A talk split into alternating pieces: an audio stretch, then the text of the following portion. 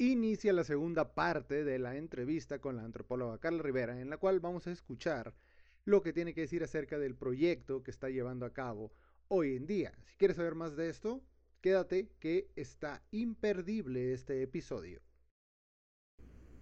Bueno, la colectiva se llama Ocotilla Colectiva, nos pueden buscar en redes sociales. Y bueno, te cuento cómo comenzó. Eh, eh, volvamos a la historia que te acabo de contar sobre Amealco, ¿no? Eh, Amealco es una comunidad indígena aquí en México, muy cerca de la Ciudad de México. Eh, las personas no hablan, muchas mujeres no hablan español, hablan una lengua que se llama otomí o ñañú. Entonces, bueno, fuimos a hacer ese trabajo eh, yo particularmente, junto con otra compañera, de la colectiva, de la colectiva somos seis, somos seis amigas, todas somos antropólogas. Entonces, bueno, dos de nosotras fuimos a trabajar a, a, este proyecto que te conté sobre salud sexual y reproductiva con mujeres indígenas. Entonces, al llegar y al hacer todo este trabajo de campo, pues nos dimos cuenta que había mucha violencia médica, ¿no? Mucha discriminación hacia las mujeres sobre todo en el ámbito sexual y obstétrico. Es decir, había veces, muchas veces que, que las, las mujeres pues mueren afuera de la, de la clínica porque no las quieren atender junto con su eh, pues, bebé en la panza. Eso se da, se pasa, pasa, pasa más de lo que creemos, ¿no? Mujeres mueren junto con su bebé por no ser atendidas. Eh, pasa también que las mujeres empiezan a tener hijos bien chiquitas porque no tienen ningún tipo de información eh, sobre sexualidad ni sobre cómo funciona el cuerpo. ¿no? Entonces, y también, bueno, obviamente ese desconocimiento eh, permite que entonces mm, pues tengan una menor agencia o menor poder sobre sus cuerpos, ¿no? Eso es un, un, debate y es una discusión muy amplia que, que si quieres ahorita lo tocamos. Pero bueno, el inicio fue eso, que empezamos a darnos cuenta de que hay mucha violencia eh, y en realidad Secretaría de Salud nos contrató para convencer o incluso forzar a las mujeres indígenas a colocarse el DIU o hacerse la OTB, que es este ligamento de las trompas. Entonces ahí fue como cuando nos enteramos de que era para eso, yo renuncié, mi amiga también renunció y dijimos, no queremos ser parte de esto. O sea, creímos que veníamos a ayudar a las personas, ¿no? A dar talleres sobre educación sexual. Pero no, en realidad era como todo muy disfrazado, nunca nos dijeron muy bien para qué era, hasta que nos dijeron, pues ya decidimos irnos, o sea, alejarnos de esas personas del mal. Y entonces, bueno, ahí fue, eso, eso, eso fue un golpe muy grande. Yo me acuerdo que eh, ya teníamos todo preparado para empezar con los talleres sobre educación sexual. Cuando nos dan esta noticia, ya teníamos convocadas a muchas mujeres, a muchas personas adolescentes, ya teníamos agendadas muchas citas. Y cuando fuimos a decir que ya no íbamos a poder trabajar, o sea, la gente se puso realmente triste, ¿no? Porque sí nos habían dicho que era algo que se necesitaba. Entonces, pues eso a mí me pagó mucho, en realidad me pagó muchísimo, me puse muy triste y eso todavía era cuando estaba estudiando policía. Y dije, bueno, o sea, como una especie de, de idea cuando que te viene cuando estás chiquito, ¿no? Como de cuando sea grande voy a salvar el mundo, ¿no? Entonces, esto pasó cuando yo todavía estaba estudiando y dije, me prometo a mí misma que voy a hacer algo, o sea, esto no puede seguir así y no se pueden seguir tapando estas situaciones, ¿no? Y entonces, bueno, ahorita ya tengo dos años que egresé y pues estamos empezando el proyecto, comenzamos en septiembre. Eh, nos dedicamos a dar talleres sobre educación menstrual. Todo sobre la menstruación, sabemos que es un tema súper tabú, que nadie nunca nos habla de eso. O sea, en la escuela por muy por encima nos dan clases de, educación sexual, pero nunca se habla de la menstruación, por ejemplo. O sea, medio te dicen cuando ovulas, medio te dicen cómo funciona y cómo es que el óvulo pasa por las trompas y todo esto, que aparte, paréntesis, eh, Falopio fue el señor que descubrió esas trompas. La idea también en la colectiva es empezar a enseñar, eh, empezar a decolonizar también el cuerpo femenino, porque es un poco extraño eh, pues esto de tener el nombre de un hombre en una parte que es totalmente femenina, entonces vamos a llamarlas trompas uterinas. Entonces, bueno, en la escuela nos enseñan todo esto, pero muy por encima. Y entonces no conocemos nada sobre la menstruación. Cuando te viene la menstruación, eh, en, el mejor de los casos te lo explica tu mamá como puede. En otros casos no se habla de ello hasta que alguien más te lo dice, ¿no? Entonces, bueno, la idea es hablar sobre la menstruación sin, sin tabús, sin prejuicios y sin eufemismos. Entonces, eh, estamos muy acostumbrados a decir, ay, ando mis días, o ya vino Andrés, ¿no? No, se llama menstruación y, y es, o sea, y baja por la vagina, o sea, es como tratamos de, de nombrarlo tal cual es, ¿no? Entonces, bueno, nació así la idea por, por, por estos talleres frustrados de Secretaría de Salud. Y entonces, bueno, surge la idea esta de crear un colectivo, me junto con, con compañeras que, que, sé que andan en, el mismo interés que yo. Eh, eh, pues ya, las invitamos, bueno, fui, digamos, la idea nació porque yo dije, hay que hacer algo, ¿no? Entonces se unió otra amiga y dijimos, es que es mucho trabajo para dos personas. Bueno, pues ¿quién más quiere? Y así, ¿no? Nos fuimos juntando hasta que ahorita somos seis personas. Apenas vimos nuestro primer taller en una comunidad rural también que se llama Wimilton, aquí en Querétaro. Y por fortuna encontramos que hay una marca de copas menstruales eh, que a lo mejor no, no, no, sé si sepas de ellas, de su existencia, pero son una maravilla. En vez de usar compresas o toallas de estas femeninas, que aparte son plásticos, que tienen un chingo de tóxicos, blanqueadores, eh, tardan 500 años, una toalla tarda 500 años en deshacerse. imagínate, a lo largo de nuestra vida llegamos a usar, o sea, kilos ¿no? Kilos y kilos. Entonces, eh, eh, la copa menstrual es un, digamos, una copita, como su nombre lo dice, hecha de silicona, que de hecho se inventó en 1937, ya es vieja, nada más que hasta ahorita está, se está poniendo de moda. Entonces, esta copita es de silicona súper flexible, te la metes en, en, la cavidad vaginal, ahí se deposita la sangre, después de 8 horas te la, o sea, la sacas, la vacías y te la vuelves a poner. Muchas veces, bueno, eh, muchas mujeres utilizan esta sangre para regar sus plantas, o sea, la, diluyen con agua y la echan a las plantitas, porque es un muy buen fertilizante, es decir, o sea, imagínate que esa sangre, o que de hecho no es nada más sangre, es agua con lípidos, con proteínas y con células madre, que está, se están haciendo estudios porque tiene incluso más células madre que la propia eh, médula. Entonces, o sea, imagínate que tiene todos estos nutrientes, se las echas a las plantitas y se ponen muy bonitas. Entonces es súper sustentable y dura 10 años. Entonces, nosotros apostamos mucho por, por el uso, fomentamos mucho el uso de, la copa menstrual y entonces hay una marca en México que se llama Soy Ella, la pueden buscar así, eh, www.soyella.mx. Tienen un proyecto social muy bonito donde la copa eh, si tú, digamos, eres una mujer que tiene la posibilidad de pagar 650 pesos, adquieres tu copa, pero también adquieres una segunda. No te la dan a ti, pero ese fondo se va porque el proyecto social que se tiene es darle una copa a una mujer que pues difícilmente tiene, podría tener acceso a ella, ya sea porque vive en una comunidad rural o por, por falta de recursos económicos.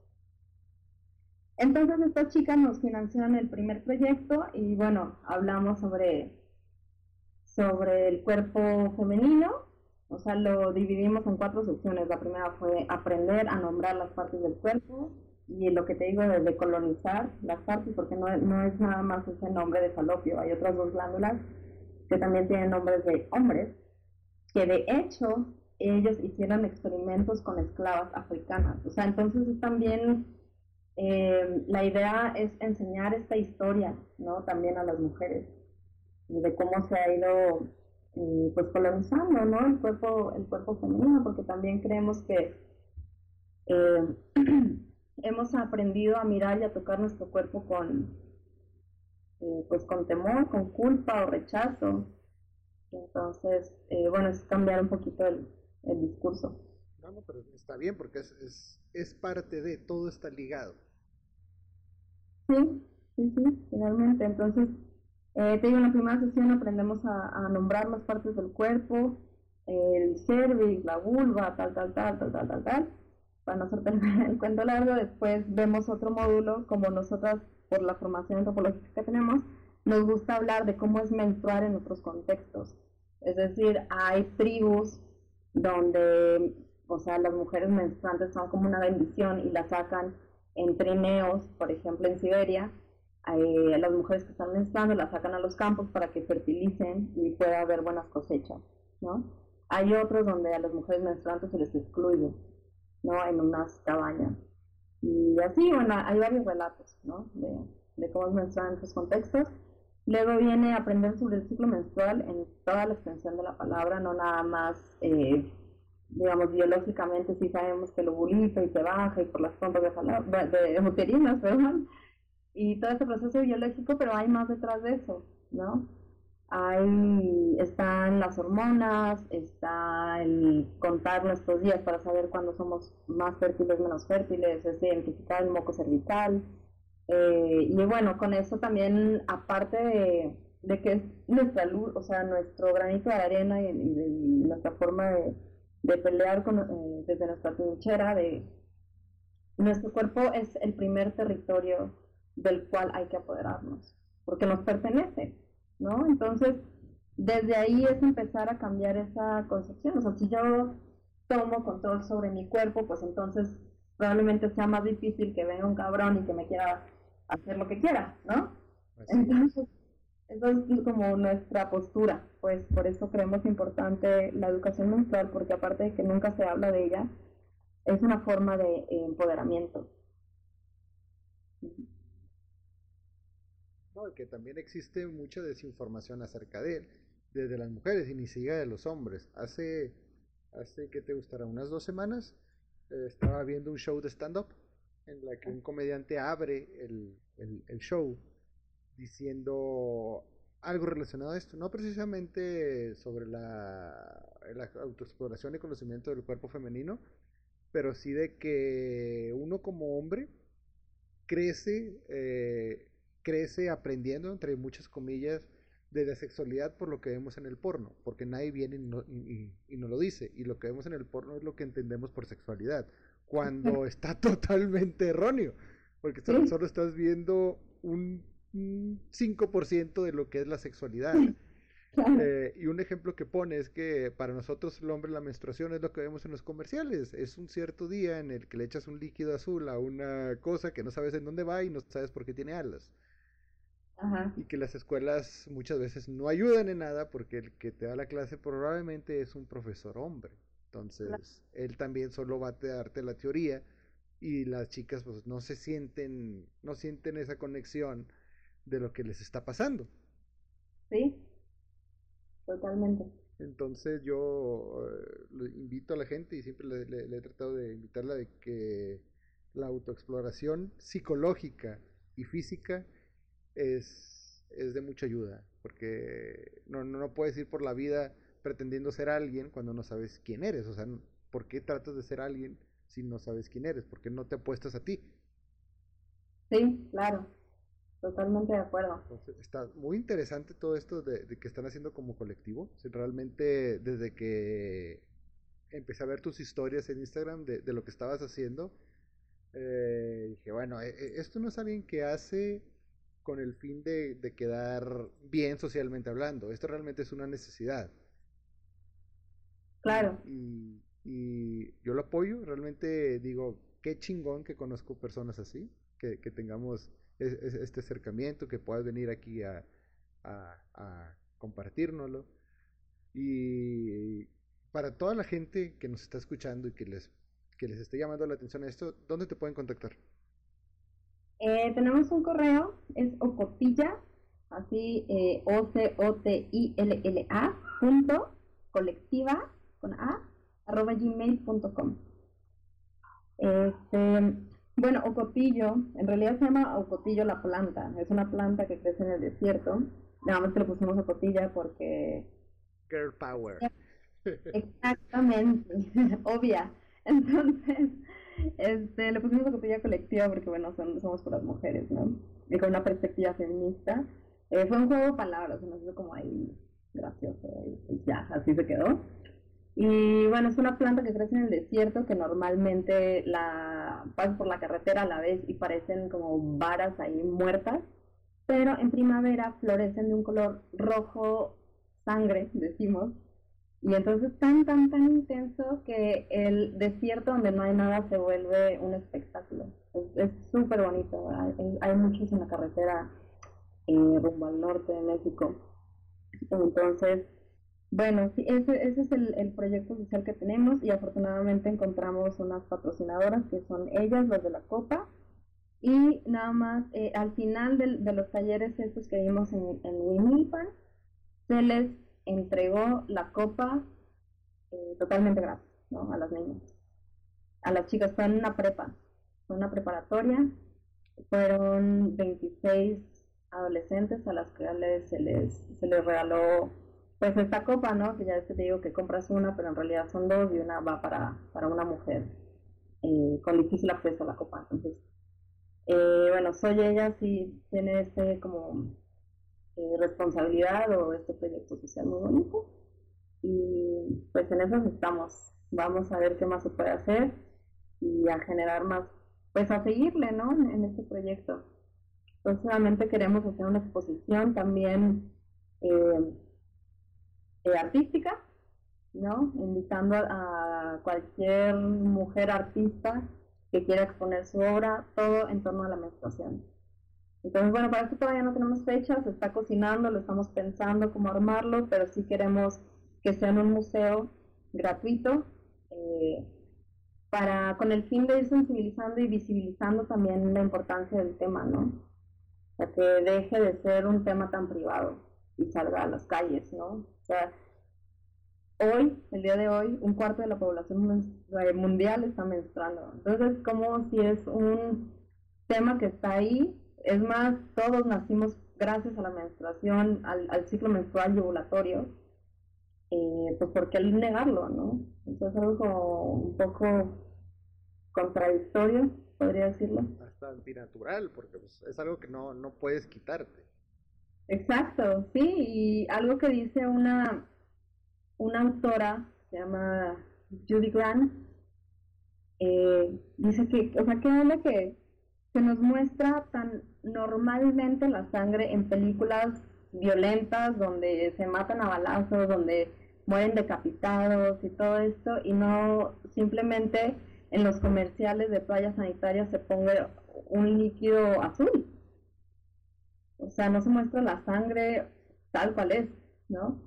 Entonces yo teníamos, teníamos una, una, adolescente en el curso, en el taller que vimos, que decía que yo antes de mi menstruación pensé que me iba a salir azul. Entonces sale, sale sangre, sale rojo y pues me asusté. ¿no? Entonces como desde ahí es empezar a cambiar toda la perspectiva, ¿no? O sea, ¿por qué si se muestra la sangre que viene de la violencia y no la sangre que viene pues, naturalmente, ¿no? Como lo que decimos, hashtag socialmente aceptable. no, pero el, realmente me parece muy impresionante todo esto que estás haciendo eh, dentro del colectivo y, por afuera, con, los proyectos que estás manejando. Eh, una última pregunta y súper obligada que siempre nos tienen que, que, responder antes de, irse y, y, es, ¿en qué sueños? ¿En qué sueña Carla al día de hoy? ¿Qué es lo que falta por hacer? ¿Qué es lo que sientes que debes de hacer? ¿Cuál es tu meta? ¿Qué sueños es el que estás, lo que estás siguiendo ahorita? Pues a mí me gustaría seguir fomentando, digamos, este, esta práctica, o sea, estas prácticas de conocer más el cuerpo, mi cuerpo, eh, y que cada vez más mujeres se sumen ¿no? a la causa, a explorarse, a perderle el miedo y el asco a, la vulva, a la vagina, a nuestra menstruación. Em, sueño con que estos conocimientos vayan más allá de la ciudad. O sea, en la ciudad es muy fácil porque hay acceso a internet, hay acceso a libros, hay acceso a educación, a escuelas, pero en las comunidades eh, pues más apartadas es más difícil y es donde más violencia se vive, ¿no? Entonces, sí, mi, mi meta siempre es llegar a, a, más a esas personas, ¿no? O sea, compartir mis conocimientos con las personas que menos acceso tienen a, la información que yo, que yo privilegiadamente tengo, ¿no? Entonces yo no me quiero quedar con, con, o sea, ¿para qué me quedo el conocimiento yo? Eso no sirve. El conocimiento se comparte y es gratuito. Entonces, sí, efectivamente, efectivamente no voy a ser rica como mi papá lo quería, de dinero, pero sí rica en espíritu. Y realmente no nos va mal, o sea, esto, estoy, estoy bromeando, la verdad es que cuando digo, luego bromeo mucho con estas cosas de la riqueza y así, porque eh, a mí me parece bastante absurdo. O sea, la riqueza, la riqueza material no, para mí no tiene tanta validez. O sea, no me desvivo por ello, ¿no? Entonces, bueno, también otro, otro sueño grande que tengo es escribir eh, literatura infantil. Me, encantan los niños. La verdad es que yo no quiero tener hijos, pero me encantan los niños. Y estoy en ese proceso, me estoy formando también en, la literatura infantil. Eh, me gustaría escribir un libro para niñas sobre menstruación que desde chiquitas les podamos enseñar eh, de una manera bonita y divertida a amar su cuerpo y por ende amar su menstruación. Entonces, eh, en eso estoy. Esos son como dos grandes sueños personales y muy, muy profundos, ¿no? También compartir el, lo que yo afortunadamente sé con personas que no tienen acceso a, ese conocimiento y poder escribir libros para niños eh, y que sean, pues lo mismo, ¿no? Que no se quede aquí en las ciudades donde la gente, digo, está padrísimo que la gente los pueda llegar a comprar, pero, pero más escribir las historias que normalmente no se cuentan. Eh, también aparte de esto de la colectiva, estoy por, de manera personal y, autónoma, he trabajado con, comunidades afro, afromexicanas que también, o sea, nadie nunca, no se menciona, ni siquiera están en la Constitución mexicana, no son, han sido muy invisibilizados, ¿no? Entonces, también me late mucho esto de poder escribir cuentos infantiles con las historias de ellos, ¿no? Que normalmente vemos eh, los cuentos infantiles que son basados en historias de, niños blancos, ¿no? Como que en México tampoco hay mucho de esta cultura de, los libros infantiles, ¿no? Entonces, bueno, en eso ando. Quisiera, me gustaría eh, contar historias que comúnmente no son tan contadas, como la menstruación, como la historia de los pueblos afromexicanos, en este caso, que también es otro tema que me apasiona, que ya luego nos, echamos otra plática en torno a, las comunidades afromexicanas. Que de hecho sí, me, me leíste la mente porque estoy diciendo, wow, esto también tiene potencial, claro que quiero hablar de él. Sí, está muy interesante, súper interesante. Eh, algo que sientas que me faltó preguntarte, que quieras compartir ahorita antes de, cerrar todo esto, o que, quieras eh, decirle a toda esa gente que puede que te estén escuchando ahorita y les está haciendo ese clic que tú tuviste, eh, que probablemente estén atravesando una carrera por simplemente por estar ahí y que, que, no les nazca y que, que una recomendación que les puedas dar. Pues que nunca se acostumbren a lo que no les hace feliz.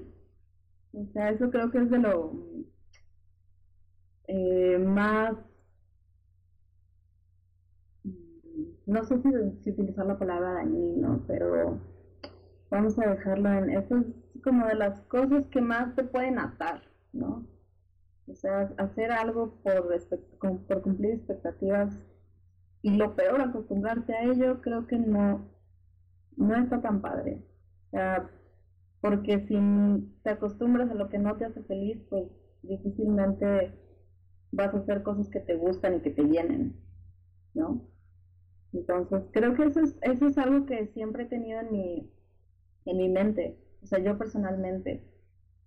Y no, no quedarte, esa es otra que vi por ahí en internet, que dice, no te quedes donde no floreces, ¿no? Entonces, si no te sientes a gusto, si no te genera bienestar, pues no.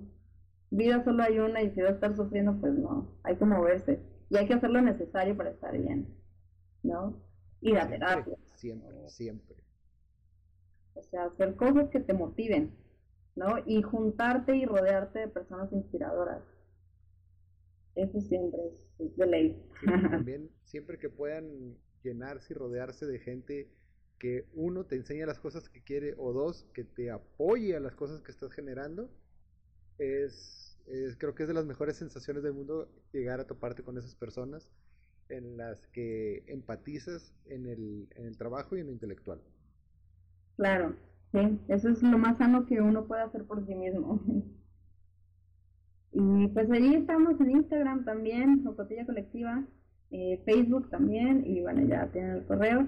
Nos gustaría también escuchar o leer sus porras, sus ánimos, vamos empezando de repente como que tambaleamos y decimos, ay, no sabemos. Bueno, a mí me pasa, ¿no? Como que de repente sí estoy muy motivada y todo, pero de repente me llega el, bueno, y vale la pena, ¿no? O sea, creo que es una pregunta válida y que siempre está ahí, ¿no? Como, ¿y la gente le interesará? O, yo soy la loca que quiere hablar a huevo de este tema, ¿no? Entonces, ahí sí, estaría padre también escuchar de, desde otras latitudes, desde otros lugares, eh, pues qué piensan, ¿no? Si les gustaría a lo mejor, si les hubiese gustado tomar este tipo de curso, de taller, antes de que, de que menstruaran, por ejemplo, las mujeres. Yo la verdad es que cada vez que, que pienso en los talleres que damos, lo, lo hacemos con tanto amor y con tanta dedicación, que la otra vez nos pusimos todas a pensar y dijimos, wow, o sea, ojalá que yo hubiera tenido este curso antes de que me viniera mi primera menstruación, ¿no? Entonces, bueno, ahí de repente necesitamos ánimos, sí, sí.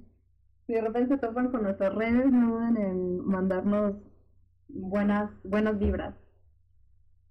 Siempre, nosotros como nosotros decimos, eh, el ser humano es un ser emocional. O sea, quieras o no, hay veces que necesitas ese esa, esa buena felicitación, ese apoyo o simplemente ese comentario que dice me gusta tu trabajo.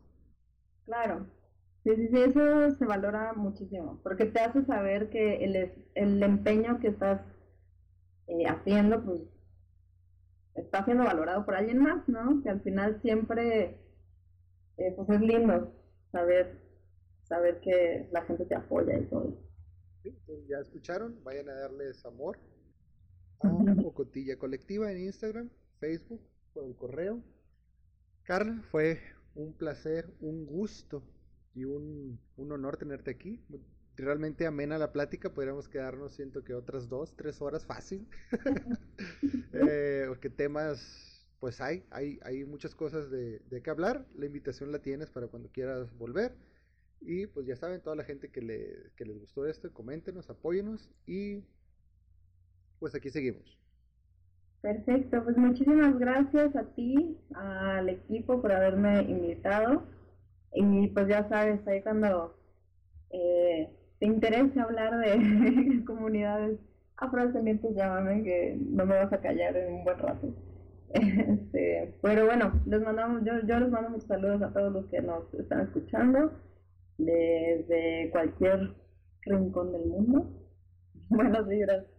Si has llegado hasta esta parte del episodio, te lo agradezco y si te interesa saber un poco más de nosotros, si te gustan las ideas que traemos, eh, estate al pendiente de nuestras redes sociales, que son Eurdu Podcast en Instagram, eh, en un rincón del universo en Facebook, está el correo eurdupodcast.gmail y Obviamente hoy en día ya tenemos nuestra página web activa que es en un rincón del universo.com para que estés al pendiente de todo lo que está pasando con este proyecto que se llama En un rincón del universo.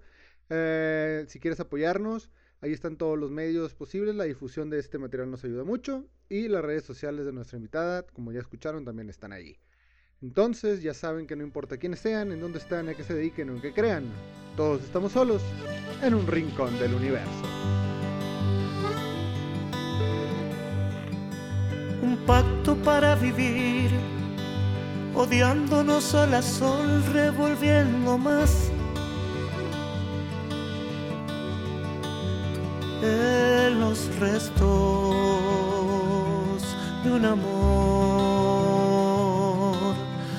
con un camino recto a la desesperación. Desenlace en un cuento de terror.